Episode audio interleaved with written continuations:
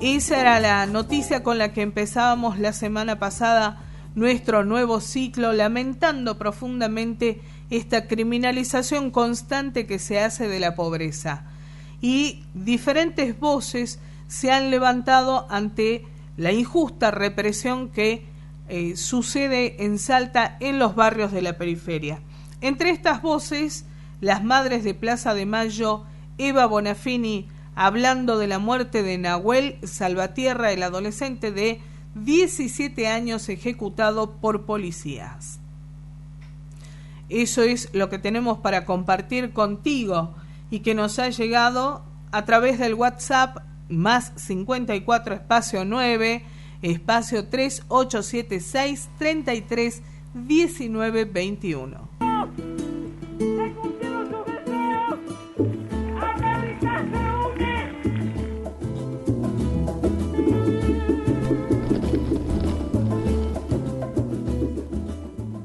Cómo empezar.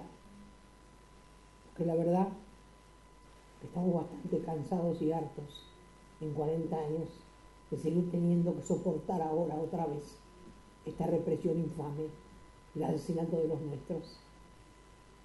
La provincia gobernada por el señor Urtubey, con esa carita de bueno, se parecen a la Vidal, podían estar juntos, tienen la misma cara, esa sonrisa hipócrita Urtubey represor.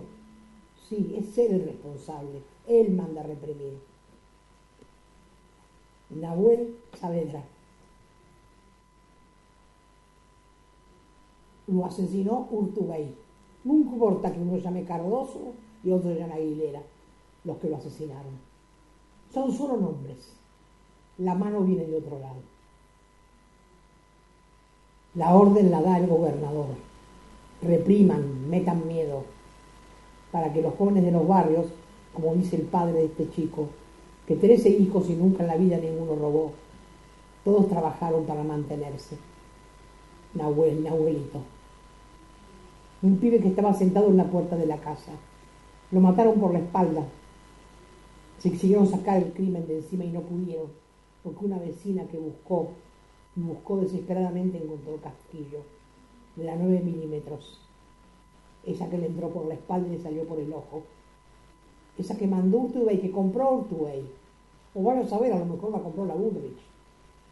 Alguien compró ese arma. No vino solo acá. Esos son los que tienen que pagar.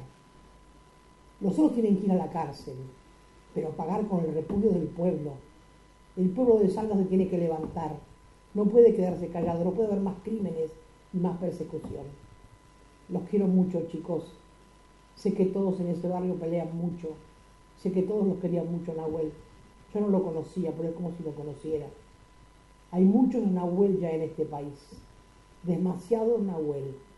Demasiados pibes asesinados porque son pobres, porque son de los barrios pobres. Y ellos odian a los pobres. Este gobierno odia a los pobres. Youtuber odia a los pobres. Yo lo conocí, estuve una vez con él un, día bastante largo con él y me di cuenta quién era. Lo falso, lo hipócrita.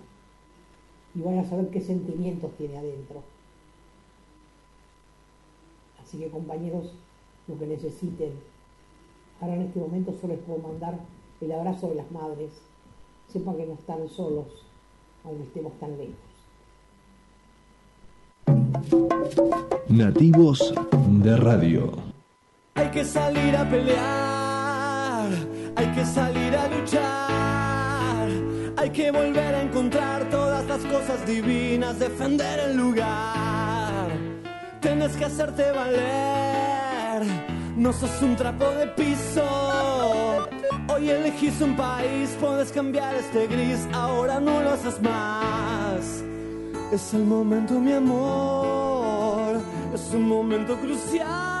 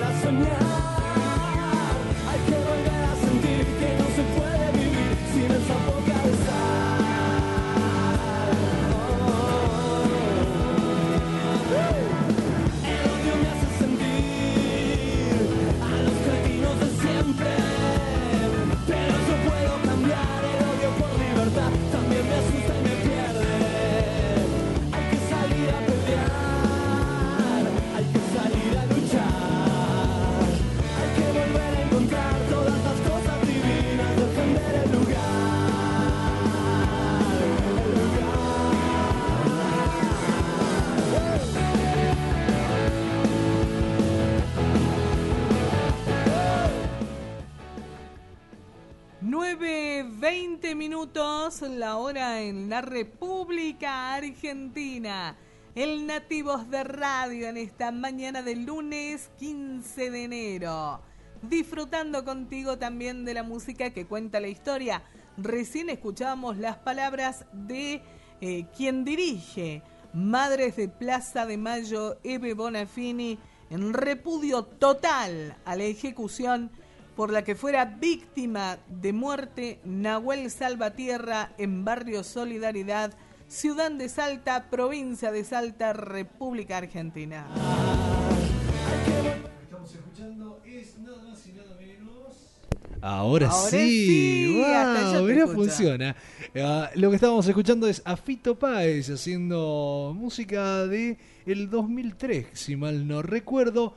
Hay que va salir al sol, así se llama el tema. Te comento hablando del sol, la temperatura actual en la ciudad de Salta 18 grados 8 décimas, se espera para la tarde noche nubosidad variable, baja probabilidad de tormentas aisladas, vientos leves del sector este, o sea que prácticamente se desagotó durante el fin de semana, al menos todo. lo que había para la ciudad de Salta. En lo que refiere a Metán, la temperatura actual también de 18 grados 8 décimas, la máxima prevista para hoy 31 grados, nubosidad variable, probabilidad de tormentas aisladas, baja probabilidad, vientos leves del sector este, es lo que nos augura, vaticina y pronostica el servicio meteorológico para aquellos lares. Metán está presente en este Nativos de Radio a través de diarioinfosalta.com con la colaboración de la colega periodista Teresita Frías, a quien le enviamos un caluroso abrazo de verano en este Nativos de Radio contigo hasta las 11 horas en Argentina. Por supuesto, haciendo el recorrido de la información como corresponde el Papa Francisco llega a Chile en un clima de tensión por los atentados contra las iglesias. Así es el título de esta información que reporta el servicio nodal a cargo del periodista Pedro Brigger. Santiago recibe al pontífice entre misas, vigilias y operativos. Será la primera parada que hará el Papa Francisco en Chile. Ayer en distintos puntos de la capital se afinaban los últimos detalles para recibir al pontífice mientras la policía levantaba vallas papales y operarios que terminaban de montar el altar del Parque O'Higgins. En otros puntos se celebraban misas dedicadas a la visita y se realizaban los últimos chequeos de seguridad. Tanto la parroquia San Luis Beltrán, el primer lugar que visitará el Papa, luego de aterrizar en Santiago, como la Anunciatura Apostólica donde se hospedará, estaban ayer con resguardo policial y completamente cercados en vallas papales. Mientras en la Avenida Brasil, donde esta noche comenzará el recorrido del Papa Móvil, ayer se comenzaron a poner las eh, vallas de contención. Estos son los operativos que hay para recibir al Papa Francisco en la República de Chile. Nosotros en el Nativos de Radio, con ganas también de continuar la información del nodal, que como corresponde viene con las felicitaciones que hacemos inclusive por Facebook a Pedro Brigger con todo este panorama de América Latina que compartimos a diario en el Nativos de Radio aquí contigo. Recordándote también que recibimos tu mensaje por WhatsApp 54 espacio 9 espacio 3876 33 1921 para que envíes tu mensaje. Eh, le vamos a recordar a la gente que quien no puede escuchar el Nativos de Radio a esta hora, maravillosamente hemos convertido y no hemos tomado el laburo de armarlo en podcast. Consecuentemente, si para esta tarde te dan ganas de informarte, podés entrar a nativosderadio.net Ah, qué y bueno. te, eh, te, agregás al, al feed. e incluso, mira vos, nos pueden escuchar por iTunes.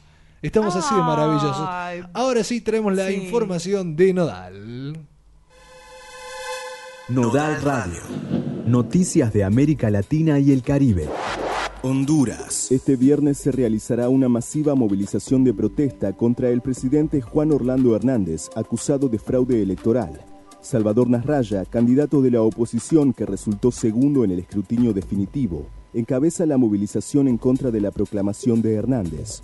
El presidente asumirá su segundo mandato el 27 de enero a pesar de las múltiples denuncias de fraude presentadas por la oposición y desoyendo el pedido de la OEA y otros organismos internacionales para repetir los comicios. Desde las elecciones del 26 de noviembre se registran movilizaciones masivas contra el fraude, que ya han dejado 34 manifestantes asesinados por la represión. A través de las redes sociales, el candidato opositor Salvador Nasralla convocó al pueblo hondureño a movilizarse para defender su voto. Soy Salvador Nasralla, los quiero invitar a que me acompañen este viernes 12 de enero. A las 2 de la tarde saldremos en una marcha pacífica desde la UPN en Tegucigalpa rumbo a Casa Presidencial. En San Pedro Sur el sábado pasado fueron casi 100.000 personas. Extraordinaria cantidad de personas. Espero que este viernes 12 de enero en Tegucigalpa tengamos una cifra similar o mayor. Todos para evitar que el dictador siga en el poder para apoyar a la gente pobre de Honduras que quiere una mejor calidad de vida. Los espero viernes desde las 2 de la tarde salimos de la UPN de Tegucigalpa. Haití. El gobierno haitiano condenó las palabras del presidente estadounidense Donald Trump, quien calificó a Haití y El Salvador como países de mierda. ¿Por qué queremos que todas estas personas de mierda vengan aquí?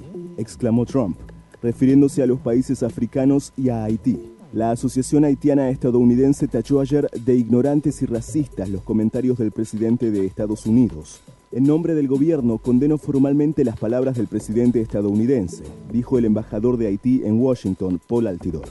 El embajador confirmó que la Cancillería ha convocado al encargado de negocios de Estados Unidos para aclarar lo que se ha dicho. El embajador haitiano sostuvo que es importante recordar la historia, porque a veces esta administración estadounidense no comprende la antigüedad y la complejidad de las relaciones entre los dos pueblos.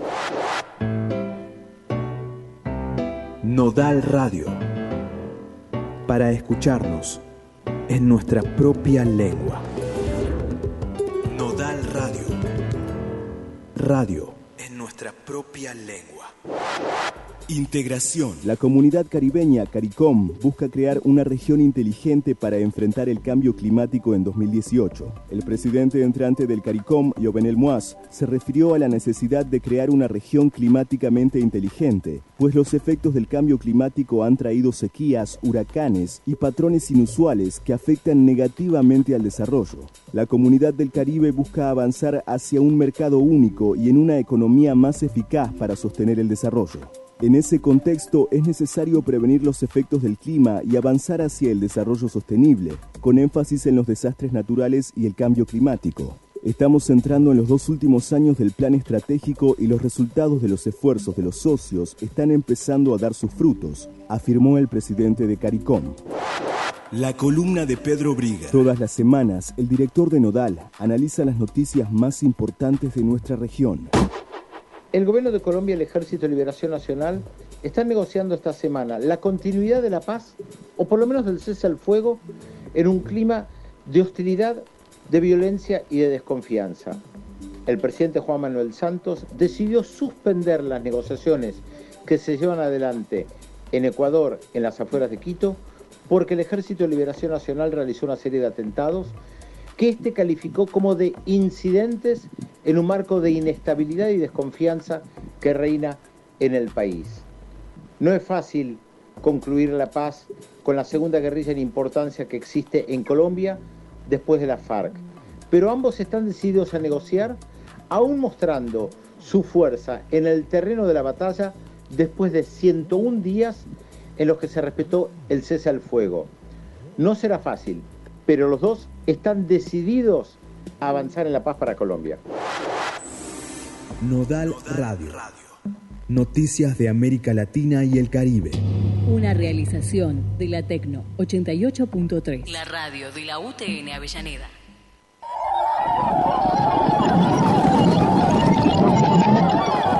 Nativos de Radio. Yendo un weekend a lo de Damián, tenía urgencia de hablar con el man. Caminé porque pinche mi van. Vi una mina de la que soy fan. Una que sale por el canal Sony. En una serie que está con un pony. Y en mi casa del barrio Marconi. Siempre la veo tomándome un Johnny. La saludé pero me echó flea. Porque el programa era en MTV un spot de Carefree y un jingle de los Jeans Lee. Le dije a mí me gusta el rock, pero quedó en estado de shock cuando escribí en una hoja de blog que era más fea que el señor Spock y que se rellena el sutién con corne, beef y choumien. Y a pesar de que usa Chanel, toma un cóctel con nafta de Shell. El security se puso heavy, era malo pero usaba Levis y me tiró desde la limusine en el ojo un vaso con gin.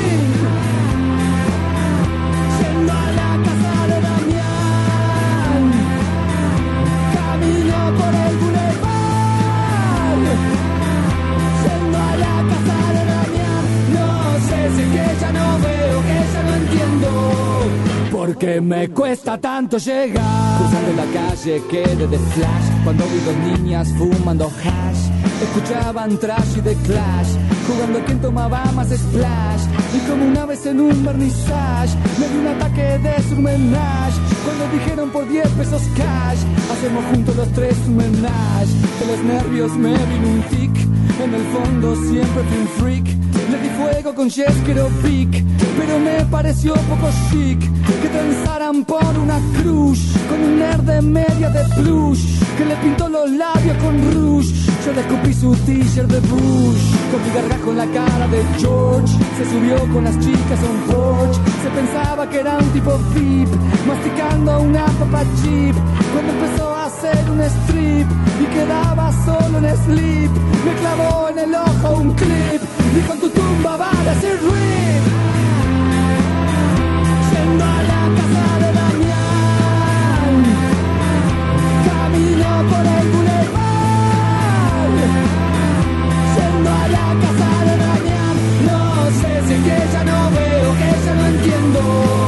Porque me cuesta tanto llegar. Era happy hour en el cabaret, era fashion y tenía moquette, como un pub cool y con pool. El dueño es de Liverpool y después de un breve impas, entra a ver un show con free pass de un máster que tocaba jazz, a pesar de tener un bypass. Vino a hablarme uno medio gay, yo ponía stop y el ponía play. Le gustaba el Big Mac y Tupac, vendía crack y tomaba Prozac. Gritó escupiendo un snack, el máster hace playback. Lo destriparon como hacía Jack, poder terminar su cognac. Pero cayeron desde un penthouse, en mi ojo un teclado y un mouse. Sigo perdido por el estrés, peor que en un secuestro express. Yo que en inglés solo sé decir yes, pues en el libro de Herman Hess. Soy un loser como un boy scout, y de la vida me dejaré out. Yendo a la casa de Damián, camino por el boulevard.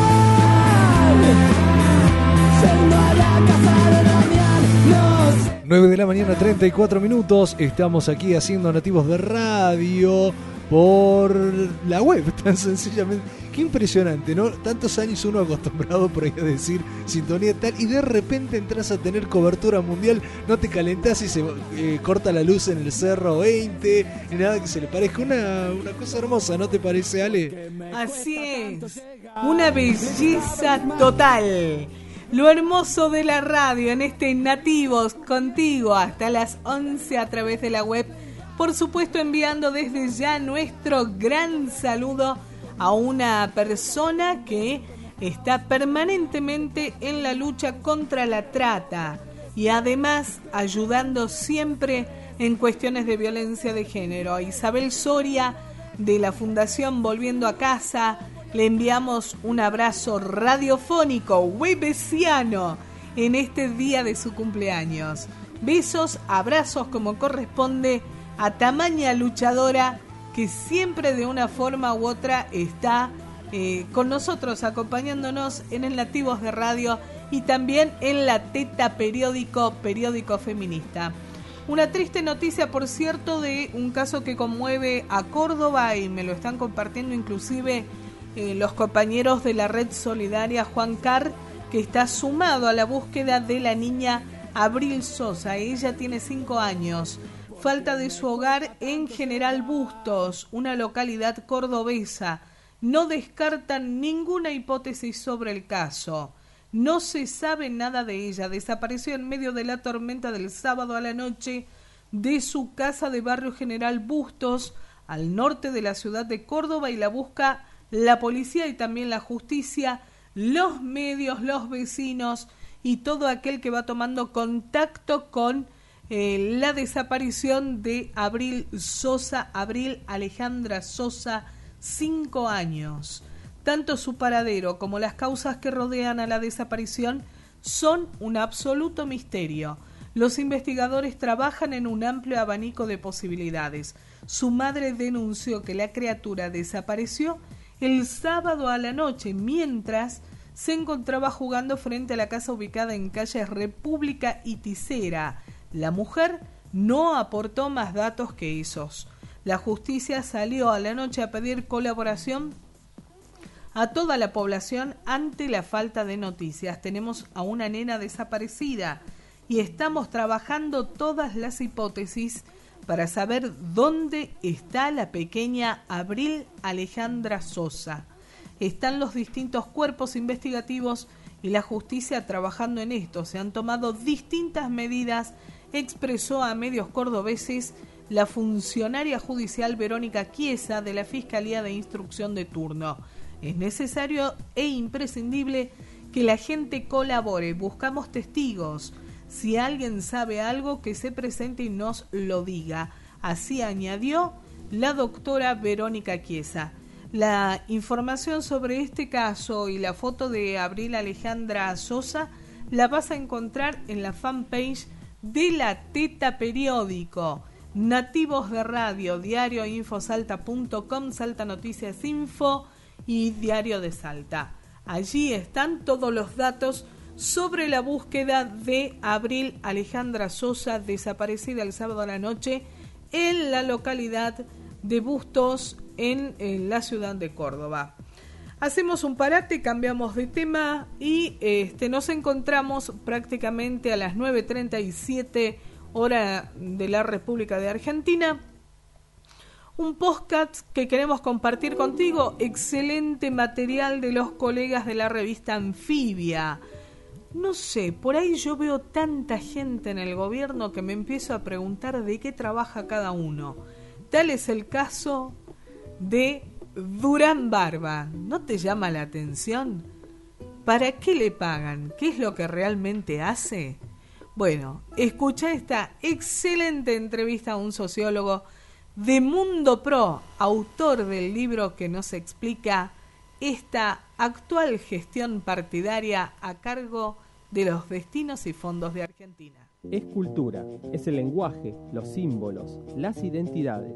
La política es el candidato, el puntero, la manzanera, el operador, la encuestadora, el gurú. La política es lo deseable, lo posible, lo utópico. La política no es la guerra. La política es la batalla cultural. I keep my eyes wide open all the time. I keep the ends out for the tie that binds. Because you're mine, I walk the line. Bienvenidos a Batalla Cultural, Mi nombre es Martín Ale, trabajo en revistaanfibia.com y la idea de este podcast es charlar unos minutos de política, de poder, de territorio, siempre con un invitado.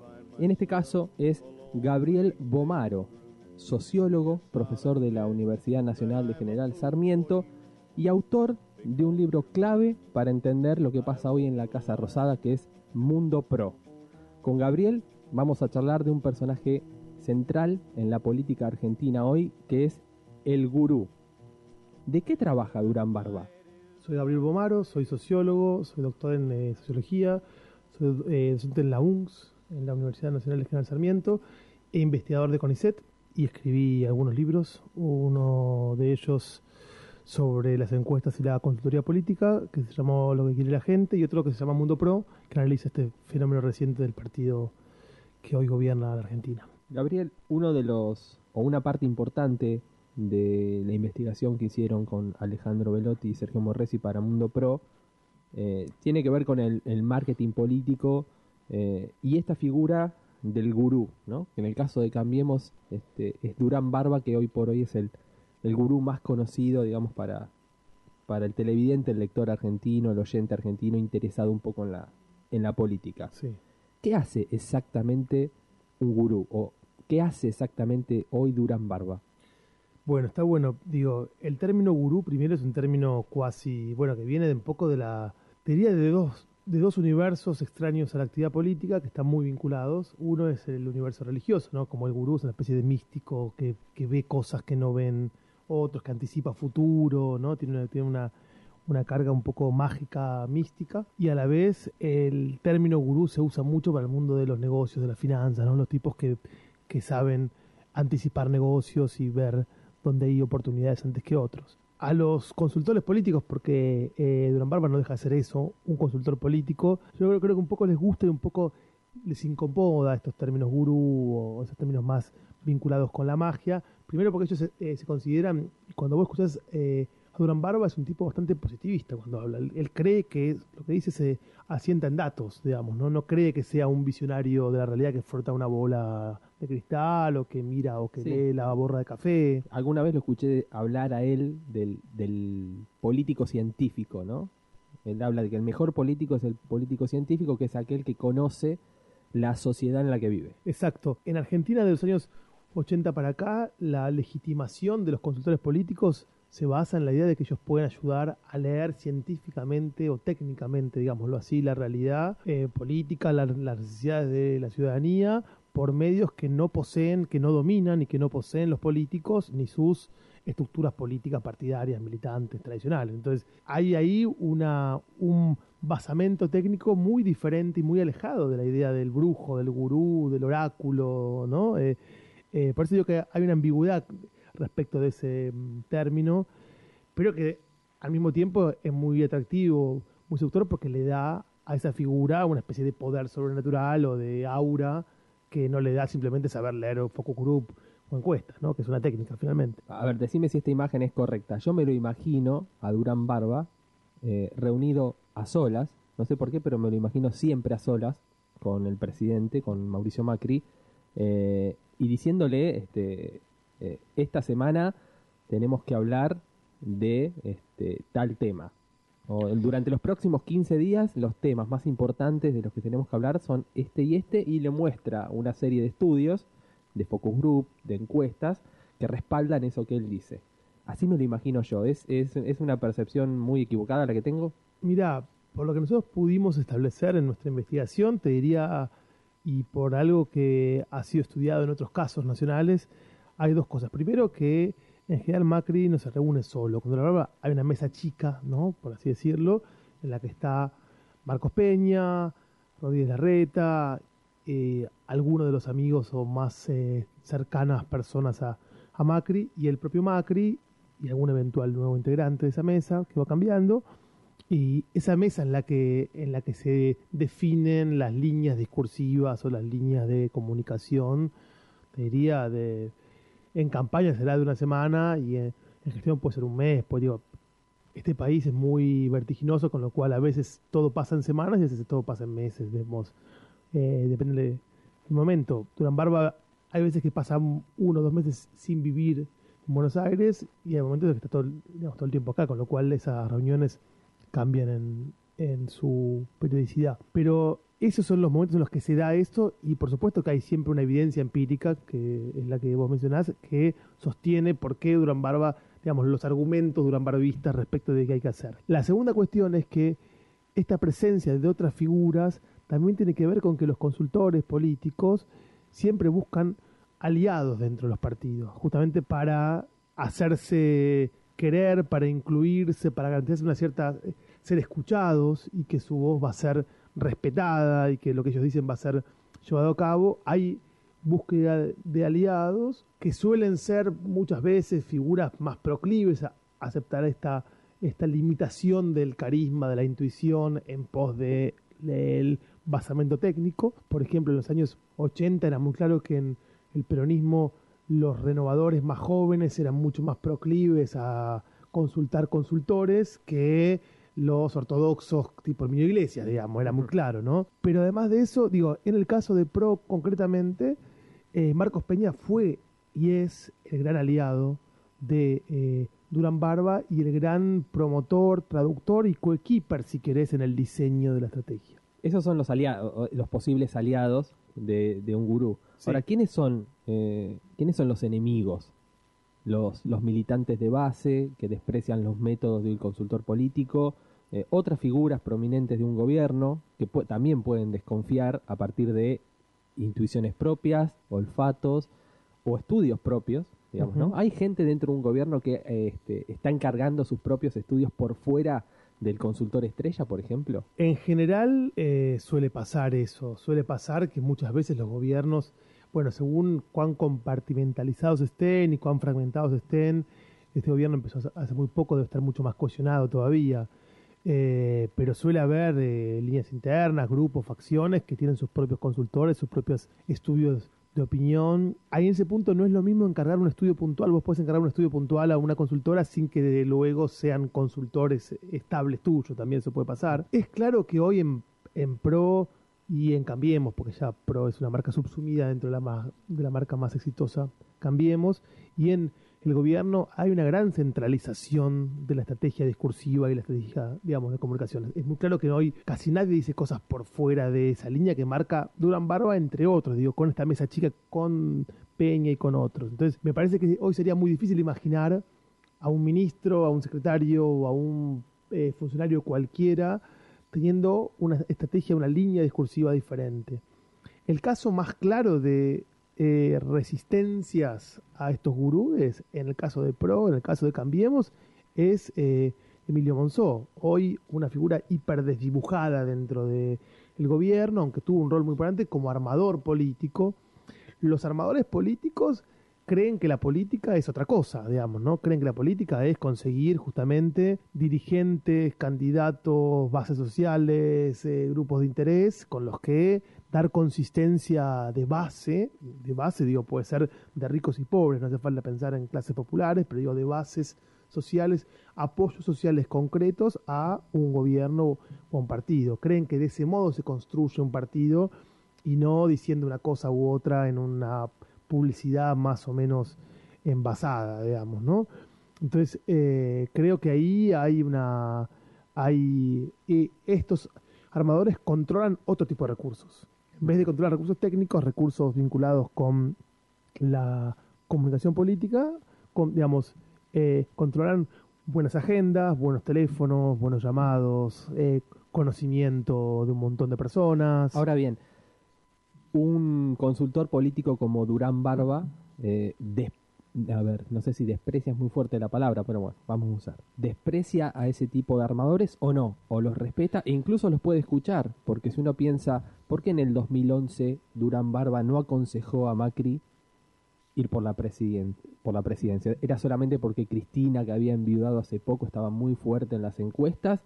¿O porque, por ejemplo, este, lo que en ese momento era el PRO, no tenía el armado que después hizo en el eh, para el 2015 en alianza con la UCR y otros partidos. Mira, ahí dicen que el armado, eh, la alianza, perdón, con la UCR y con la, coalición cívica y otras fuerzas menores, se dio, básicamente, fue una no sé si fue tan, tan, tan claramente Durán Barba el que la propuso y el que la impulsó. Te diría más bien que no. Que Durán Barba siempre. Se hizo a pesar de él. Sí, Durán Barba siempre creyó más en el propurismo, ¿no? La idea de que Pro solo iba a ser una marca que, construyera este, esta idea de nuevos políticos, gente cercana a la gente, con un discurso muy de proximidad, eh, porque creo que todo consultor político tiene una hipótesis fuerte, una, una teoría fuerte en en el, caso más elaborado sobre cómo funciona la sociedad y sobre todo sobre cómo funciona el vínculo entre ciudadanos y política, ¿no? Lo tenía en los años 80 un consultor político recientemente fallecido, Moray, eh, Araujo. exactamente, que Manuel Moray Araujo lo que decía es, se acabó la sociedad de masas y llegamos a la eh, sociedad de individuos, decía en los años 80. La sociedad de masas era la eh, sociedad de los cuerpos intermedios fuertes, de las grandes movilizaciones, del peronismo popular, la sociedad de individuos es una eh, sociedad más de clase media, de ciudadanos alejados de la política, fluctuantes. Bueno, en este contexto, mi, decía él, mi técnica sirve para ver cosas que ustedes, los políticos, no pueden ver porque están acostumbrados a esa otra era. Con un estilo mucho más, mucho menos académico y mucho más vedetista, con un estilo mucho más mediático y mucho menos de universidad, Durán Barba cumple un rol parecido, por supuesto con menos prestigio académico, son, son dos, dos recorridos y dos este, trayectorias muy, muy diferentes, pero digo, él tiene una teoría de la sociedad, tiene una teoría de, cómo se vinculan los ciudadanos con la política, con su vida cotidiana, con sus emociones y con eh, sus consumos. La gran diferencia es que Mora y Araujo no tuvo una criatura, un partido para moldear a, a, imagen y semejanza de su teoría, y sí lo tuvo y sí lo tiene Durán Barba. Entonces también por ahí tuvo, tiene la gran novedad que trae Durán Barba es que él en otros países del mundo, por ejemplo en México, asesoró y asesora a partidos establecidos. El PRD, por ejemplo, un partido que tiene muchos años. Ahí es más complicado construir esa, esa partido como plastilina, ¿no? Que uno puede moldear. Bueno, con el PRO pareciera ser que pudo hacer bastantes tallados a medida de su teoría. Y, y creo que su gran teoría es esta idea de que las personas cada vez tienen menos atención a la política, tienen cada vez menos interés en la política y hay que construir mensajes rápidos, este, vinculados con eh, la positividad, con, bueno, con, con, todos los valores pro. Lo que no sabe Durán Barba, o no, digamos, no sabe, lo que, lo que no hace Durán Barba es diseñar políticas económicas. Entonces ahí hay otra, otra, otro gran, otra gran tensión entre el Durán Barbismo y los expertos en, economía, por ejemplo. Uno puede decir, bueno, uno puede decir mucha alegría, mucho que yo, pero hay un, hay que hacer un ajuste, por ejemplo. ¿Cómo se hace un ajuste?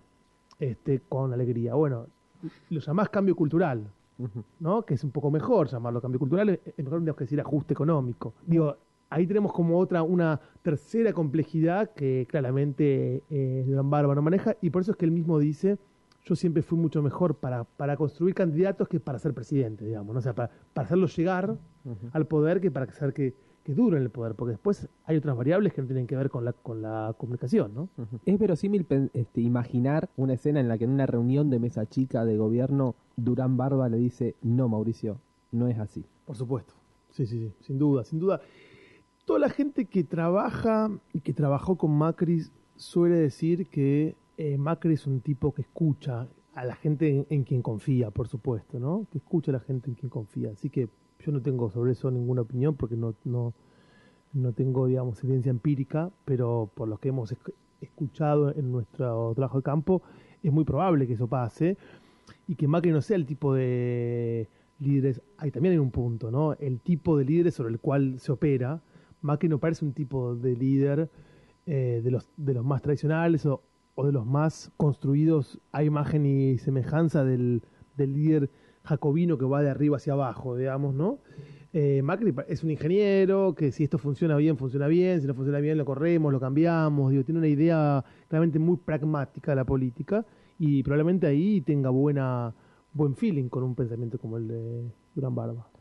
Y una última pregunta, Gabriel. Los consultores políticos, los gurúes como Durán Barba, para un gobierno, para los gobiernos de hoy, se hicieron este, personajes necesarios porque la, gestión se convirtió en una especie de campaña permanente, donde no solamente hay que gestionar un Estado, sino que además hay que saber cómo comunicar esa gestión? Eso sí, y hace muchos años ya que eso es así. Pero eso también lo tenía el kirchnerismo. Si uno mira la comunicación política, eh, digamos, fue muy fina, fue muy pensada, los eslogans, la estética. Quizás en los últimos años hubo una especie de deriva más nakam pop basista en algún tipo de estética de algunos grupos kirchneristas que nos hizo olvidar. Pero cuando vos mirás la campaña de 2015, eh, perdón, 2011, la campaña de Cristina 2011 es una campaña casi norteamericana. Cuando vos mirás cómo, cómo construía su eh, presentación pública, los actos, los teatros, la estética, digo, no, no es globista, no es este de ese tipo como hace Pro, eh, como una fiesta de 15 o algo así, una fiesta de, digamos, de una empresa, pero sí era súper moderna y súper cuidada. Yo creo que los, que los gobiernos, por lo menos de, la Alianza para aquí, cuidan mucho su comunicación de gestión y es claramente eh, un insumo fundamental para gobernar. Muchas gracias, Gabriel. Un placer. Gracias por escuchar Nativos de Radio. Santa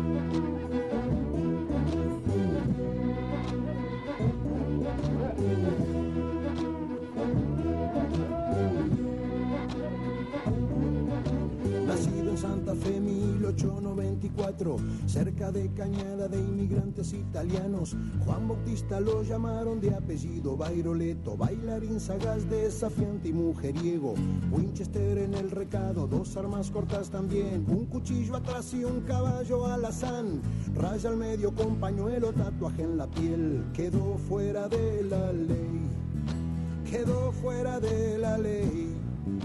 Se enamoró de la mujer que pretendía un policía, lo golpeó, lo puso preso un Farache Elías. Andate de Castex, le dijo aquí tenemos leyes. Corrí el año 1919.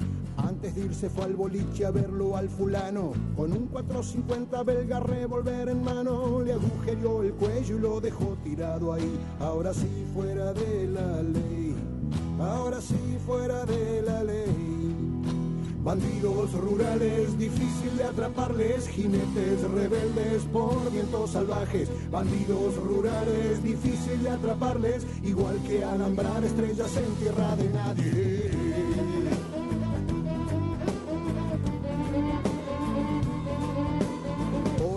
Tiempo hubo otro bandolero, por hurtos y vagancia 19 veces preso.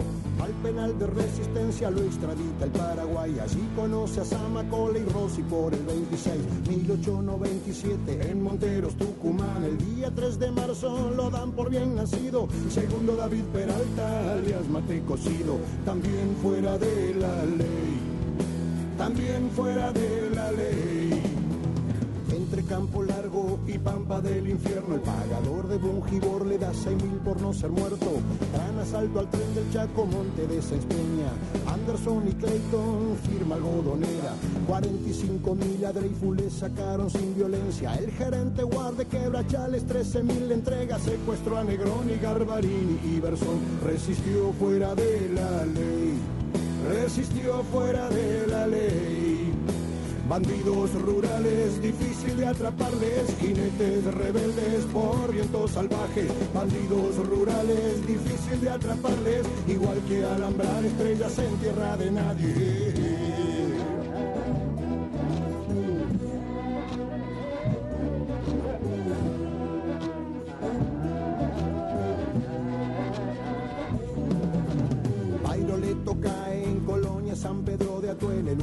Balazo se lo pega él. Vicente Gascón, gallego de 62, con su vida en pico pagó aquella traición. Sol, arena y soledad, cementerio de Alvear, en su tumba hay flores, de y placas de metal.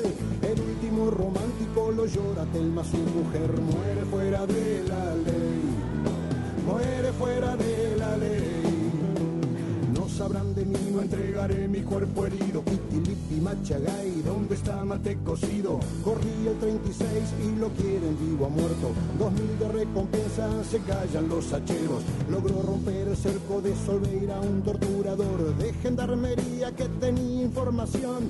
Herminia y Ramona dudan que lo hayan matado a este fuera de la ley. A este fuera de la ley. 10 de la mañana, estamos aquí haciendo nativos de radio. Vos sabés que hasta que escuché bien la esta letra, para mí era como raro pensar la canción que cantó en algún momento los coplanacos que le pertenecían a Juan Carlos Baglietto, la canción de Mate Cocido. Yo decía, ¿pero qué tiene que ver Mate Cocido con un hombre preso? Y resulta que hablaba, refería a este bandido rural. Claro, la historia que ha trazado prácticamente parte de nuestras pampas también. Sí los que escapaban de la ley, ¿quiénes eran? Y que se peleaban como un gibón. ¿eh? Claro. Deben haber sido mapuches. Claro.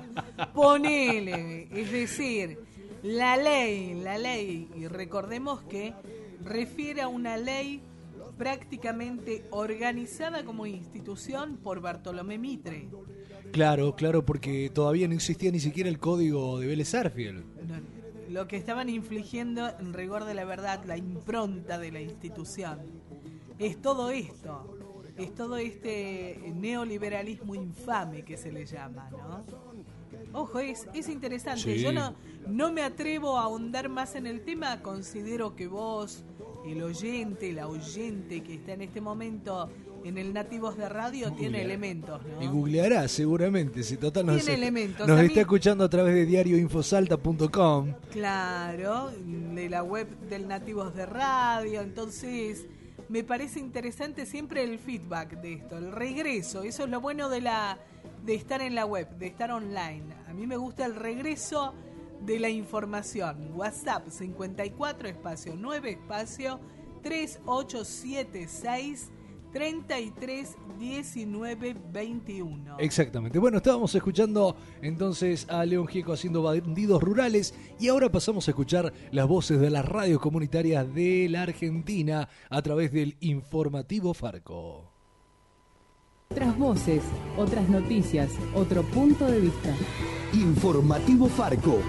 Hola Argentina, muy buen lunes. Les damos la bienvenida a esta producción informativa nacional del Foro Argentino de Radios Comunitarias. Hoy aquí desde el centro de producción con la compañía de nuestra compañera de FM La Hormiga, Vicky Durán Mancilla. Vicky, buen día, gracias por la compañía aquí.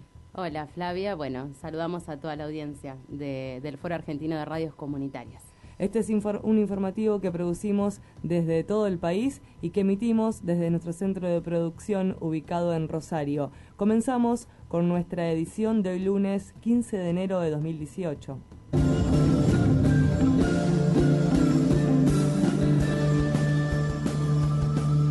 Y comenzamos hablando del derecho a la comunicación y los medios comunitarios. Porque Farco realizó una presentación ante la Defensoría del Público por los obstáculos que vienen sufriendo las radios para acceder a los fondos de fomento concursable. Desde la Defensoría se realizó un dictamen por este tema.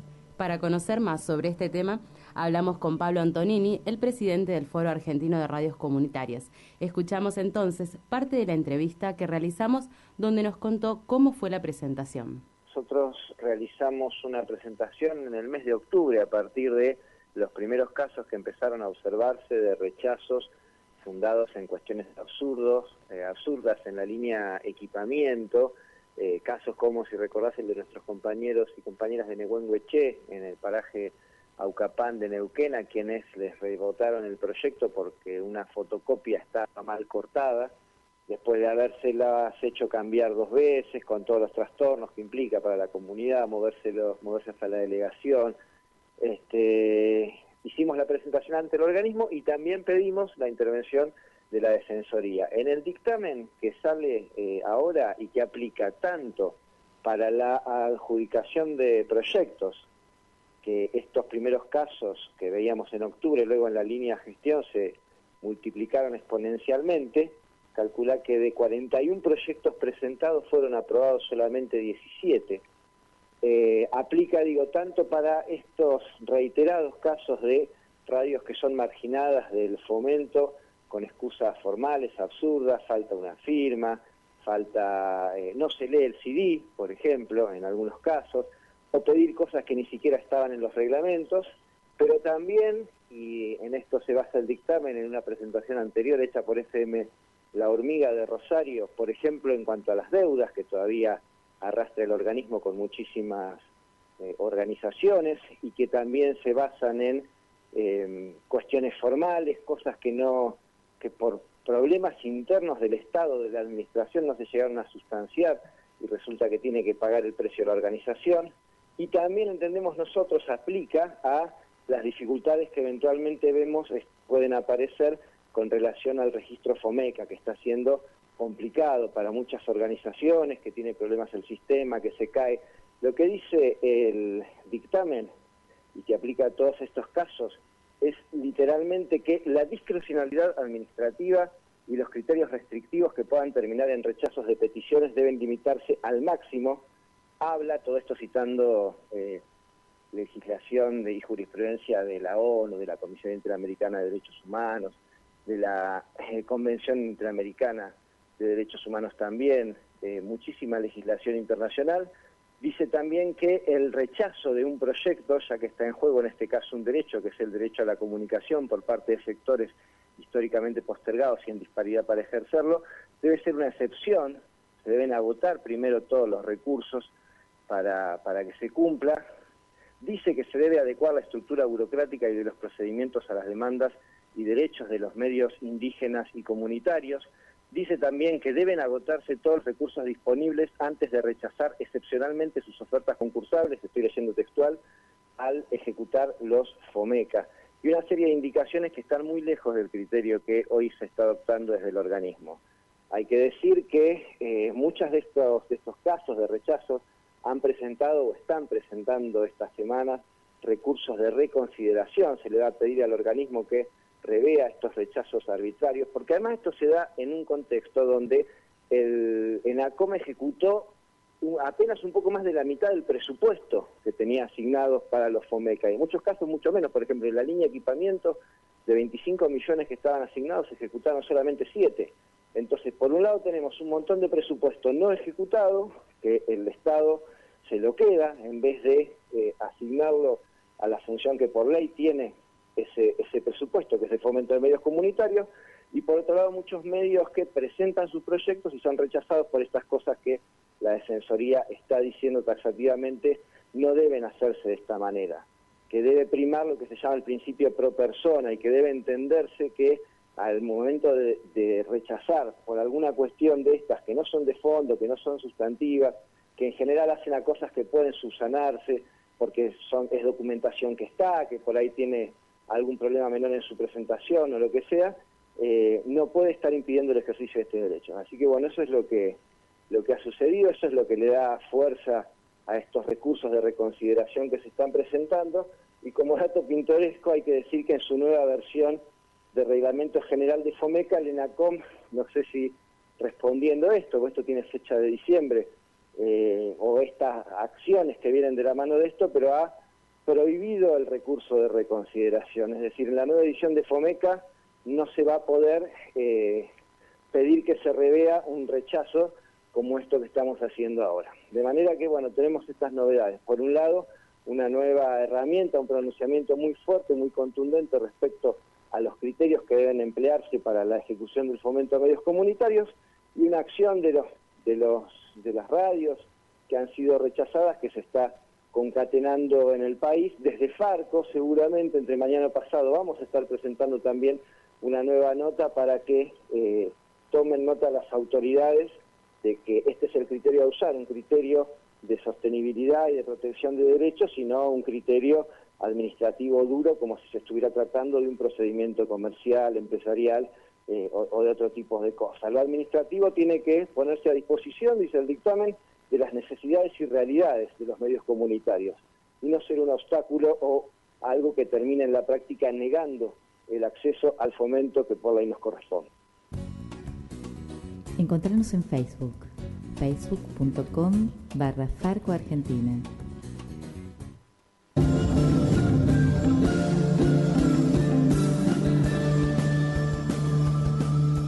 Nos vamos a Córdoba porque hoy culmina el Festival de Jesús María, donde los miles de bailarines que llegan desde todo el país no reciben ningún tipo de apoyo económico por parte de la organización del festival que recauda millones de pesos. Recibimos el reporte de Federico Boscato desde Radio La Ronda. Esta noche finaliza la edición número 53 del Festival Nacional de Dom y Folclore de Jesús María. Y otra vez, la comisión organizadora no reconoce la labor de bailarines de ballets de todo el país. Como es costumbre, el tradicional Festival de Jesús María ahorra dinero al no pagarle ni honorarios, ni viáticos, ni comidas, ni alojamiento a los más de miles de bailarines y bailarinas que participan cada noche con coreografías folclóricas en el campo del anfiteatro José Hernández. La comisión del festival, al igual que como hace con artistas de poco renombres y con los jinetes participantes, no apoya el trabajo de bailarines, especulando con la pasión del oficio y el arte de cientos de personas que con su labor y puesta en escena hacen el espectáculo por el cual el Festival de Domi Folklore recauda millones y millones de pesos. Uno de los directores de los cuadros de bailes que actuó en esta edición comenta las condiciones de trabajo con las que tienen que acordar con la organización. Los gastos son grandísimos los que hacemos nosotros, pero bueno, es una pasión que nos, recorre todas las venas. Yo metí eh, cerca de 800 bailarines. Si tuvieron que pagarle que sea mil pesos por bailarín, que es lo que yo quería, que yo lo pregunté, imposible, calcula son 800 mil pesos ni siquiera podrían darle 100 pesos por bailarín. No se haría plata, o sea, esto es así. Lamentablemente, eh, los festivales grandes no, no, pagan, no, nunca, no existe que le paguen a los bailarines, ¿me entendés? De todas las provincias vinieron, de todo, todo, todo, todo lo que gastamos nosotros, con lo que arreglamos con el festival, eh, llegamos justo, recuperamos justo, no, ninguno se va a hacer millonario con eso porque nosotros bailamos por, por el alma, porque nos gusta bailar. Eh, a los artistas bailarines no va a conocer ninguno que haya hecho plata bailando. Los chicos vienen todos en las provincias que se acercan, vienen gratis, o sea, ellos tienen que pagar todo, obviamente. De lo que nosotros regalamos en el festival, imposible pagarle a los chicos porque no, no le daríamos ni 10 pesos cada uno. Así, como cada año, la comisión organizadora implementó un mega evento de jineteadas, bailes, música y otros espectáculos con el fin de recaudar durante 12 jornadas del festival utilidades para repartir a los establecimientos educativos de la región. Pero si bien son 20 las escuelas beneficiadas, otra docena de colegios queda excluida de la redistribución económica, incluyendo un instituto especial para niños y niñas discapacitados. Pasaron las noches de color y coraje en Jesús María y el festival sigue siendo polémico, recibiendo las mismas críticas que vienen repitiéndose desde hace décadas. Informó para todo el país Federico Boscato de Radio La Ronda de Colonia Carolla FM 91.1.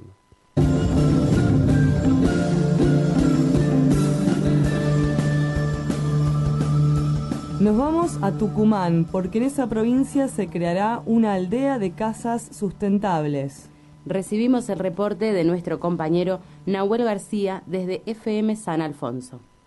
Buenos días compañeros y oyentes del informativo de Farco del día de la fecha. Les comentamos que en Tucumán se creará la primer ecoaldea de casas autosustentables de la provincia. Una de las organizaciones pioneras en este tipo de proyectos en el noroeste argentino es la que impulsó esta idea y la lleva a cabo hoy por hoy. Es la organización Dar por Dar, que proyecta para fines de este mes dejar en funcionamiento un centro comunitario que brindará distintas actividades a los habitantes de la zona del norte de Tucumán, de San Pedro de Coralao. FM San Alfonso mantuvo comunicación con Sebastiano Gallar, uno de los coordinadores de esta idea y de Dar por Dar, y nos contó el objetivo de esta organización. Hay un montón de actividades que están vinculadas con la naturaleza y entre esos, que es donde más participamos nosotros, si bien estamos en casi todas las áreas, eh, está la construcción de una aldea eh, sustentable. La idea es compartir conocimientos para igualarnos. Nosotros no recibimos de nadie, no recibimos subsidios, todo lo que hacemos lo hacemos por nuestros medios. La mayoría somos artistas, por estar vinculados últimamente con eso. Sí, la idea es generar conciencia. Del 19 al 21 de enero del corriente año ofrecerán talleres y actividades de fomento de lo que ellos suelen llamar como ecoconciencia. Exacto, del viernes 19 al domingo 21 en San Pedro de Colalao, está el evento en el Facebook, si es que lo, quieren buscar, ahora que escucharon más o menos de qué se trata, taller de bioconstrucción, se llama en San Pedro y lo organiza Dar por Dar.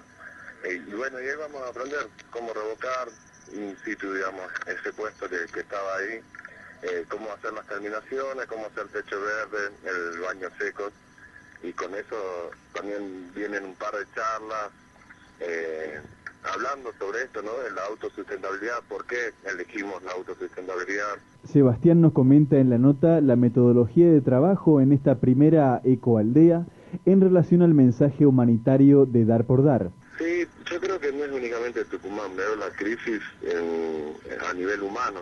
Nosotros lo que hacemos es, damos un taller eh, de revoque grueso, por ejemplo, vos vas y podés tomarlo gratis al taller también. Si lo querés tomar gratis, eh, nosotros te damos el taller gratis, pero vos te tenés que comprometer a devolver ese taller en otro lugar donde te digamos, para dar por dar, digamos, ahí se arma la, la rueda. Yo creo que lo que nos está pasando como especie es no darnos cuenta de que el que está al lado es alguien igual que nosotros y nos estamos cagando la vida por dinero y por un montón de cosas y podríamos estar ayudándonos. Reportó para el informativo de Farco Nahuel García desde FM San Alfonso 103.9, Yerba Buena, Tucumán.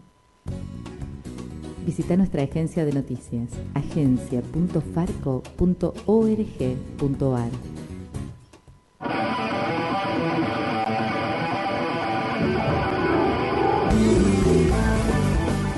Y hasta aquí llegamos con nuestra edición de Informativo Farco de hoy, lunes 15 de enero de 2018. Cristian Torres estuvo en los controles, Vicky Durán Mancilla de FM La Hormiga y Flavia Campeis en la conducción, junto a los corresponsales de las radios comunitarias que integran Falco. Vicky, muchas gracias por esta compañía en este informativo del día de hoy. No, a, a ustedes, Flavia, les agradezco también esta posibilidad de acompañarlos en una mañana aquí en la ciudad de Rosario. Hasta mañana nos encontramos en la edición de las 8.30. Chao. Hasta aquí presentamos Informativo Farco. Una producción del Foro Argentino de Radios Comunitarias. Corresponsales en todo el país. Otras voces, otras noticias, otro punto de vista.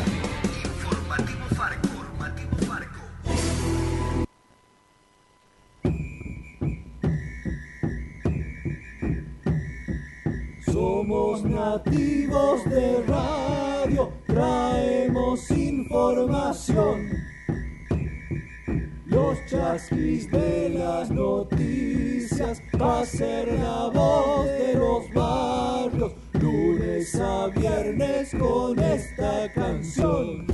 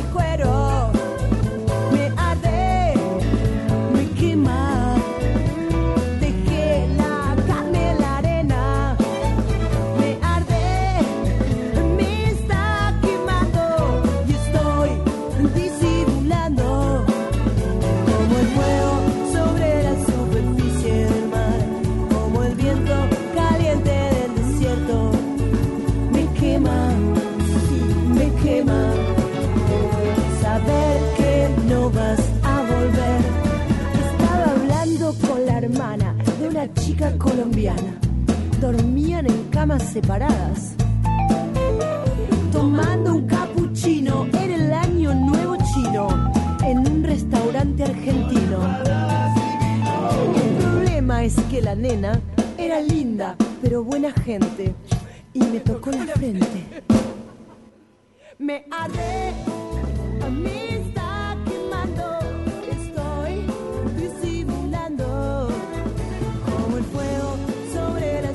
10 de la mañana, 19 minutos, la novia del rock. Fabiana Cantilo cantando Me arde. Sople, sople, siga. Y es más, ¿sabes por qué te va a arder todavía más? Imagínate. No, no, no sé por qué cuando alguien dice esa frase lo veo a Aranguren. Y justamente. Pongo las manitos ¿Qué- así. qué pero impresionante. Claro, pego la colita contra la pared. Vos sos al estilo de Durán Barba, ya empe- estás Ya empezando a adivinar. Ya estoy, estoy en el sistema predictivo. Sí. YPF decidió no informar más las próximas modificaciones de los precios. Es la líder del mercado y tendrá distintos valores para la nafta según la hora, el lugar y la disponibilidad de combustible. De esta manera opera como otras empresas de consumo masivo. Qué curioso, vos sabés que es increíble pensar en- al general Enrique Mosconi allá por principios del siglo pasado hablando de la soberanía energética con la cuestión hidrocarburífera, puntualmente con la explotación del petróleo, ¿no? Y que de repente estos guasos se les ocurra jugar con la famosa mano invisible dentro del precio del combustible, que es la... Sí, No, no, ya sé, es la mano que de te- las nalgas de uno. Exactamente, ahí, del van, precio. ahí va siempre la mano, la mano invisible. la mano la invisible, petrolera estatal no informará más sobre sus próximas modificaciones de precios y va a cambiar completamente el esquema de comercialización. Según dejaron trascender, vamos hacia una estrategia nueva. Los precios serán diferentes según la plaza y el momento de ventas, la disponibilidad de combustible, la oferta y demanda. Nada que ver con lo que se ve ahora, explican desde IPF. Así, Sí. por ejemplo, operan otras áreas del negocio del consumo masivo, como algunas cadenas de supermercados. O sea, quieren que sea igual que el supermercado, que es de puro eh, capital Sí. extranjero. No conozco hace mucho tiempo un supermercado de eh, capitales locales, ¿no? En el Ministerio de Energía, tu querido amigo Juan José Aranguren, también están ansiosos por ver más competencia en los surtidores. La puja por los clientes Claro, empujará a los precios a la baja. Ja. Ja, que estamos pariendo un burro. Es- dale. me encanta esto, la puja por los clientes empujará el precio a la baja. Sí, Ja. no la querés. Más que el actual comportamiento del mercado, estiman apostando a que se genere ese comportamiento. Entre 2005 y 2017, eh, los precios de los combustibles siguieron un acuerdo entre productores, refinadores, sindicatos y gobiernos provinciales. Esa situación provocó una distorsión para las petroleras que se vieron impedidas de exportar porque les pusieron tope. Madre santa.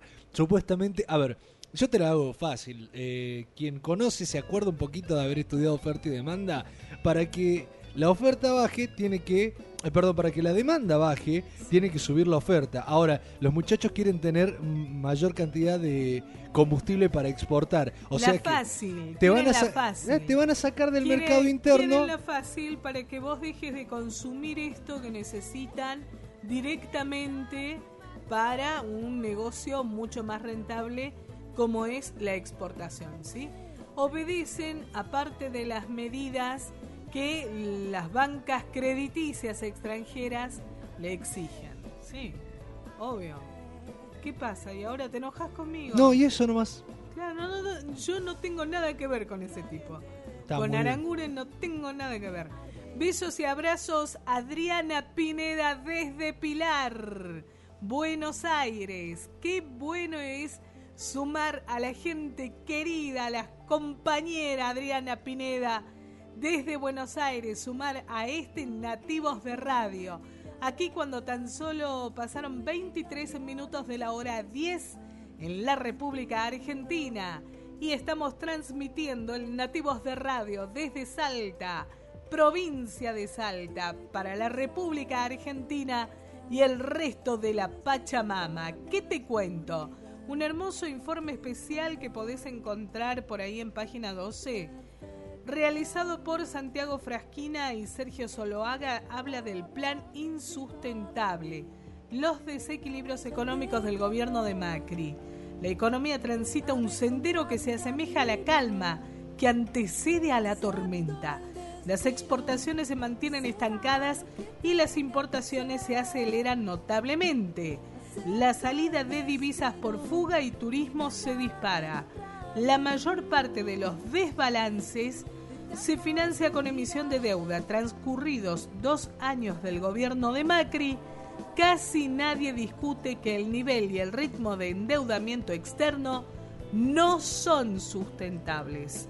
Ese es el informe que te recomendamos hoy. Búscalo, página 12, Plan Insustentable.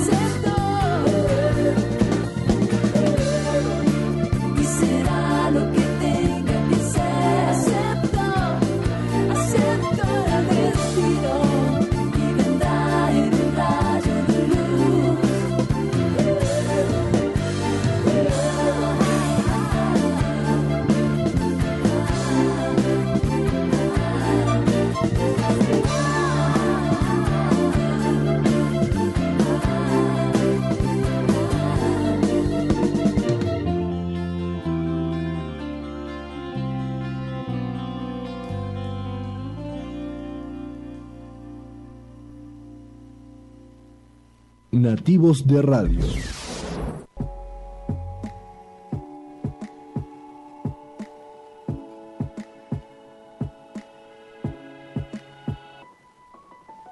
I'll smile what it takes to fool this. I'll do it till the sun goes down and all through the night time.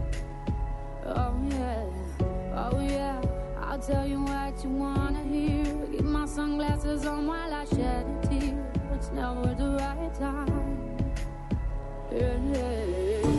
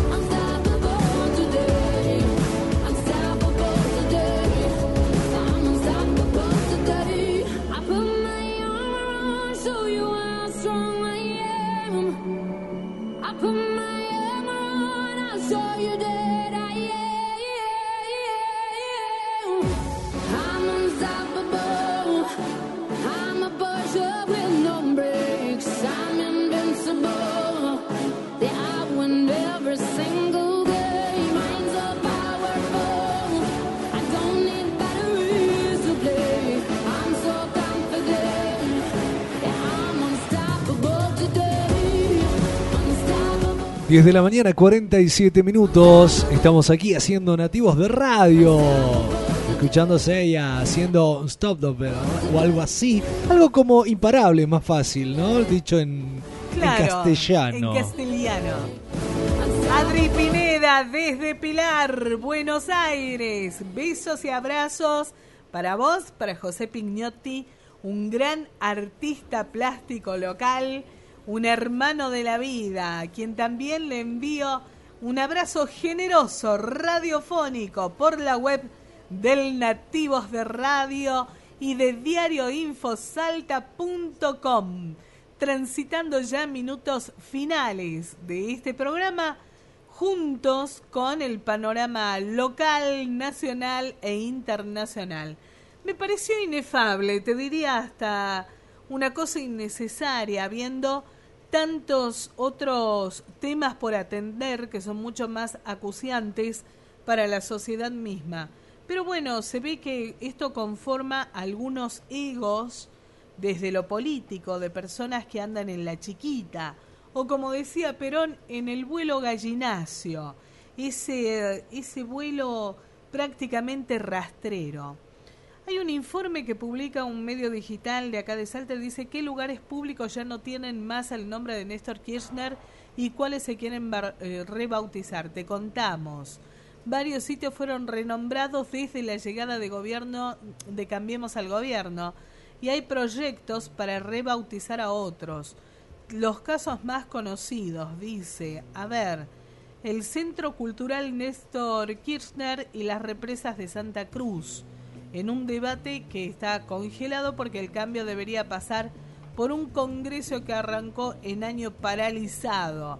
Mientras tanto, el gobierno se conforma con llamarlos SK a secas y habla de represas Condor Cliff y La Barrancosa en vez de Néstor Kirchner y Jorge Zepernik. En la misma tónica, el gobernador de Jujuy, Gerardo Inmorales, le cambió el nombre a la terminal de ómnibus por Coronel Manuel Arias. Del mismo modo, el auditorio de Radio Nacional Córdoba también dejó de llamarse como Néstor Kirchner. Eh, y a ver, ¿qué más tenemos? La que puedo, dice, la que puede correr la misma suerte es la rotonda de acceso a La Plata, porque el concejal macrista Julio Irurueta presentó un proyecto para rebautizarla Héroes del Submarino Ara San Juan, lo cual me pareció además una terrible canallada, teniendo en cuenta todo el manejo de la situación con eh, los héroes del submarino Ara San Juan, cuyos familiares, de paso está mencionarlo, no creen el reporte enviado por el Estado norteamericano. Convengamos que se han, han hecho todo para que la gente también eh, les descrea, ¿no? Desafortunadamente han tardado mucho en dar explicaciones válidas. Eh, de repente el único gesto material eh, concreto que se ha visto inclusive de la colaboración internacional ha sido por parte de Rusia dejando el submarino ese submarino que se maneja automáticamente está digamos me, sale la palabra dron. Eh, autotripulado, ahí está. Exactamente, que eh, puede descender hasta 1600 metros sobre el nivel del mar. Digamos, fuera de ese gesto que ha merecido los aplausos para Vladimir Putin, la verdad que el resto que ha estado muy alineado con el gobierno norteamericano ha dejado molesta a la gente. Además, porque todavía existen una serie de hipótesis que hacen pensar lo peor eh, que la muerte ya es algo terrible, pero el cómo del hundimiento. Claro, y todo el manejo, el mal manejo de información, malo desde el punto de vista de las víctimas y de sus familiares. Desde allí es malo. Desde dónde es conveniente lo que se hizo y desde el lugar de la impunidad de los que dirigen. Es algo tan simple de entender como eso. Entonces, de repente para pasarte por debajo del agua que están cometiendo este tipo de provocaciones, porque descreo que sea simplemente la canallada, es querer provocar que la gente se moleste más.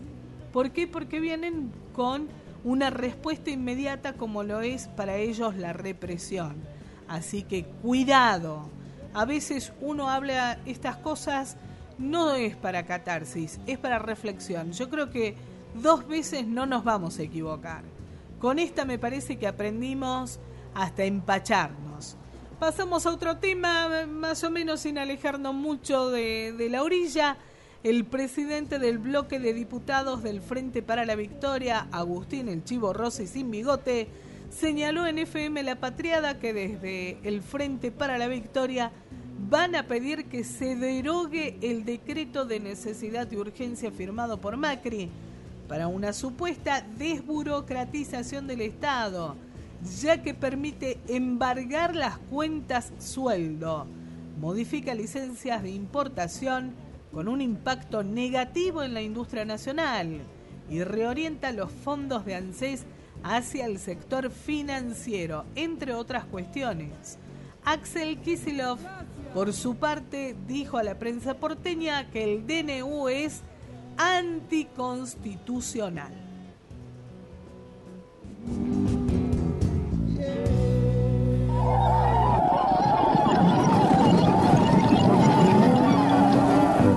de radio. soy, hijo de tu cuero, soy el olvidado de la alcancía del tiempo el que se quedó de pie poniéndote el pecho. Sí,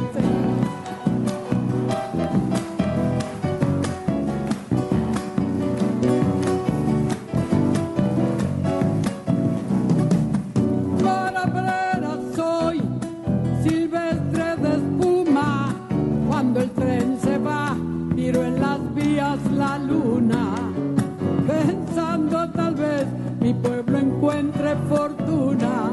Ojalá duende Guernica, ojalá.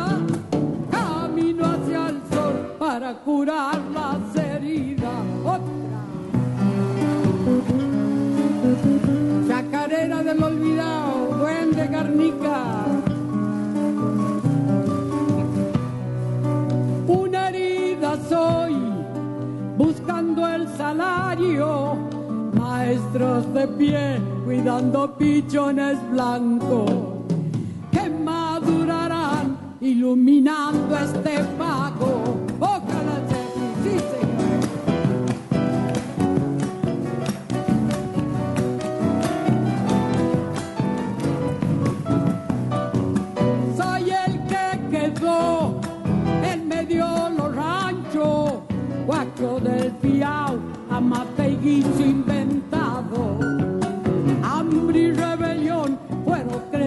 Creciendo en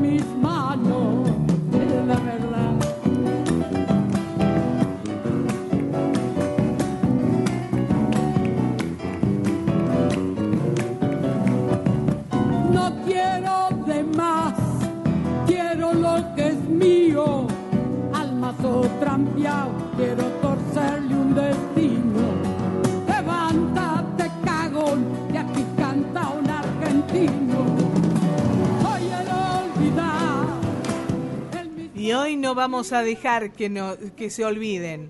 Hoy no vamos a dejar de mencionarlo. Javier Yurquín, padre de cuatro hijos, murió por deshidratación y desnutrición.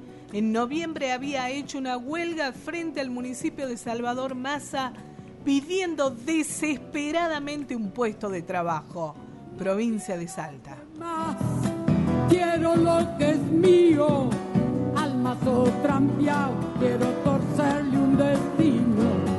Levántate, cagón, y aquí canta un argentino. 10 de la mañana, 57 minutos. Señoras, señores, muchísimas gracias por haber compartido con nosotros esta emisión por la web del Nativos de Radio. Por supuesto, el reencuentro mañana por el mismo Vaticanal. Que tengan una excelente jornada. Muchísimas gracias y chau. Gonzalo Navarro, quien te habla, Alejandra Paredes, con la colaboración en Metán de la periodista, colega y compañera Teresita Frías. Gracias por estar. Hasta mañana. tiempo es un vidrio, tu amor un faquín, tu cuerpo una aguja, mi